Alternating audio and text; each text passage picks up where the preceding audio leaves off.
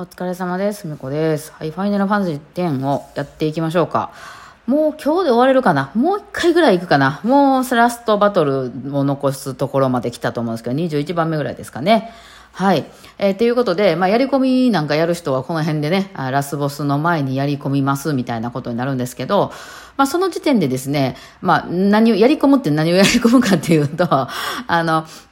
えー、まあ、なんていう、なんかすべてのね、武器を集めるとか、すべてのモンスターと戦うとか、戦うどころか何台も倒していくとか、えー、何回か言ってる雷よけを1000回ぐらいやるとか、ああとは召喚獣、ユンナさんが持ってる召喚獣すべてをカンスト、カンストっていうのはカウンターストップですね。あのー、最大マックスにすべてのものを、例えば、あの、体力とか攻撃力とか、えー、魔法の力とかを全部マックスまで持っていくまで鍛え上げるっていうこととかですね。あと、お金をね、もう、お金もカンストさせます。お金カンストさせようと思うとですね、えー、9億9999万9999。この世界がギルっていうんですよね。円って見たか、ドルとかそういうのがギルっていう、ファイナルファンタジーの世界がギルですね。なんですけど、まあ、9億持てますね。もう10億近く持てたりとか。あとは、その、ちょいちょいやるブリッツボールね。まあ、商品がもらえたりするので、ブリッツボールとかもやるんですけど、まあ、それをレベル99まで持っていくこととか、えー、まあそういうことを、まあ、いや、あのね、あとは武器を全部集めるとか、ああいうことをやっていったりするの、のために、ちょっとね、その一番最後のラスボスは、まあ、エボンジュなんですけど、あの、まあ、真の体内エボンジュなんですけど、あの、そこにつまで、一回に真の体内に入っとかないと、その、何あの、モンスターがね、あれ魔物が全部集められないので、まあ、とりあえず一回じゃあ真に突入するぞみたいな、で、真との戦いが、まあ、一回スタートさせますね。はい。でですね、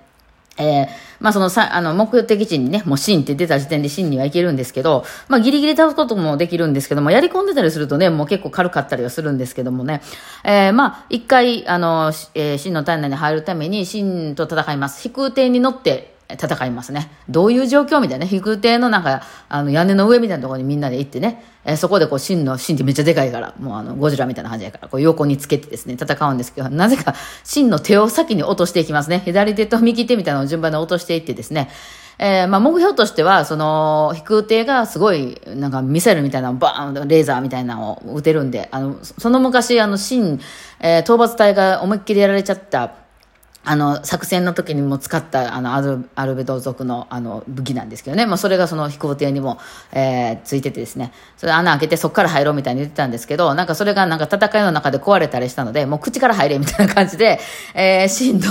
もう口、口でやったかなんかわからんけど、まあ入っていきます。もう乗り込んで、まあ乗り移るみたいな感じで。で、シンっていうのは、その原稿中の塊なので、まあ、触れた時点で巻き込む、あの、こう、取り込まれますね。まあそうやってそのティーダ君のお父さん、ジェクトトさんは、その昔、近寄ったがために取り込んでしまい、その、えっ、ー、と、本来は夢のザナルカンドっていうところの住人やったんやけど、そのスピラっていうまあ現実世界に送られたっていうのがあるので、まあね、あの、シン自体がまあちょっとあの得意な存在ではあるんですけど、で、まあそこでシンの体内に入っていったらなんかもわーっとした空間が広がっててですね、まあそこをうろうろしてた、まあ強い敵がいっぱい出てくるんですよ。そう。シンの体内で入って戦うだけじゃないですよ。中もなんかもうそういうフィールドになっててですね。あの、やって、ほんだらもうあの、なんか寒気、寒気したあのね、あの気配ですよ、ゆうなちゃん。シーモア4回目です。まだおったんかい、シーモア。シーモアさんね、あの、ゆうなちゃんと結婚しようとしてたシーナさん。え、え、じゃシーナさん、じゃシーモアさん。シーモアさんはまあイケメンなんですけども、まあいろいろ辛い過去があってみたいな話をしたような気がしますけど、まあ結局俺がシンになりたいみたいな感じだったよね。あシーモアさん的には。そしたらもう世界の頂点に立てるから誰も自分の前をひれ伏すしかないでしょ。うん。まあまあ、やっぱ復讐やったんやろね。自分が今まで散々敷いてあげられてたのを、こう見返してやるのね、あの方向性がちょっとやばい方向に行っちゃった系の人やったんでしょうね。で、死になるって言ったけど、ほら、その死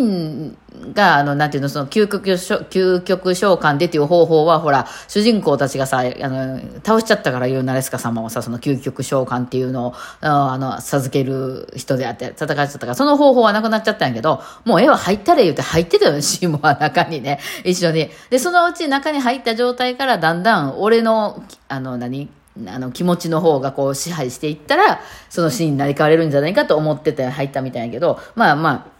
なんやかんやゆうのちゃんにかまってみたいな来たので倒します。はい。そうですね。で、まあ、ここからまあ、あの別にまた出出たり入ったりできるんですよ。あの別にそこはできるんで。で、とりあえずここまで行っといたら、そこの中のモンスター全部、あの、倒したりすることができますんで、えー、そっからそのさっき言ってたみたいなね、あのー、いろんなものを、こう、レベル上げしていきますね。まあ、実はこれを待ってたみたいなところもあって、なんかね、その、例えば自分の防御とかを最高まで高めてしまうと、そのなんかこう、レベル上げしにくくなったりするんですよ。なんかその相手からこう、攻撃された攻撃ダメージでもって何かがこう、こっちのカウントされていって、みたいな、ね、なんかちょっと必殺技みたいな打てるみたいなシステムがあったりするんですけど、こっちが打たれようが何しようが何にも起こらへんかったら、その必殺技が出せないとかいうような、そのまあちょっと不具合が出てきてしまうので、あの、わざとあんまり成長させなくて、あの、その辺、芯に入るとこぐらいまで来るっていうのが、まあよくある流れなんですよね。そのやり、やり込みの人としてはね。まあちょっとややこしいんですけどね。うん。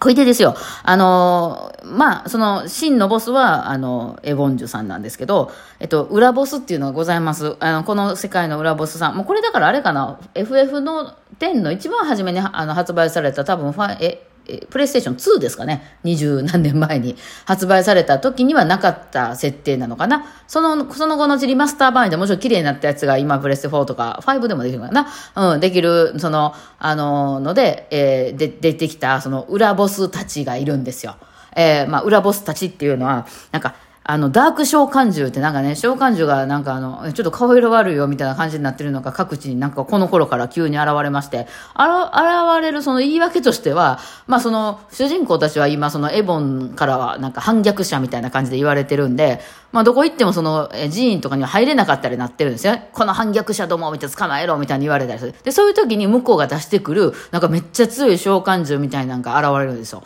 で、そいつらがね、アホみたいに強いんですよ。その、多分ラスボスより全然強いのね。あの、その時点で。だから別にそれは、あの、そこに戦わなくても、あの、ストーリーは進められるんですけど、やり込み中としてはやりたいですよねっていうので、まあ、ダーク召喚獣っていうのが、まあ、各地にこう、現れるんで、それを順番に倒していったりしてるうちに、まあ、めちゃくちゃ強くなってきますね、結局。で、その、ダーク召喚獣っていうのは、確か8体かなうん、いはると思うんですけど、それを全て倒すとですね、なんか、デアリヒターって言っても、なんか全てを超えし者かなんかいう、あの、副題でしたけ？ど、なんかついてる みたいな、むちゃくちゃ強い敵があれて、これがいわゆる裏ボスですね。これはまあね、ドラクエでも何でもその、実際のラストボスよりも強い裏ボスがいたりするんですけど、うん、真のボスみたいなですね。まあ、それは別に物語上では何の説明もされてないですから、なんかで不思議なね、不思議な T 字みたい な形したね、こいつがね、なんとその体力1200万。この1200万っていう体力がどんだけすごいかっていうと、ラストで倒そうとしてるエボンジュの、あの、体力は、えー、大体10万ぐらいですね。えー、9000、えー、9万9999みたいな感じなんですけど、うん、なんですけど、このデアリヒターっていうの1200万です。もう、そんなそこらの強さで全然倒せないです。えー、だからもうすべてのいろんな、こう、あの、技とか、そういうのをもうあっちこっちでもうその育成しまくって自分の体力もめちゃめちゃ上げて、あ武器の強化も全部もちろん終わり、なんやかんやしたあげく、えー、その1200万を頑張って倒すわけなんですね。まあ、しかも状態上とかいっぱい出してきます。うん、もう、す、ちょっと気抜いたらね、すぐ全滅しますね。えー、でもこれを倒した時点で、これ倒せる人なかなか私は実は大したことないです、これ。はい、あの、ここまでやり込んだことがないんで、ぜひとも今回はやり込んでいきたいと思ってるんですけどね。まあ、1年ぐらいかかるかなっていう計画で今ちょっと何をしたいに、まあ、飽きちゃうかもしれないけどね、途中で FF10 ね。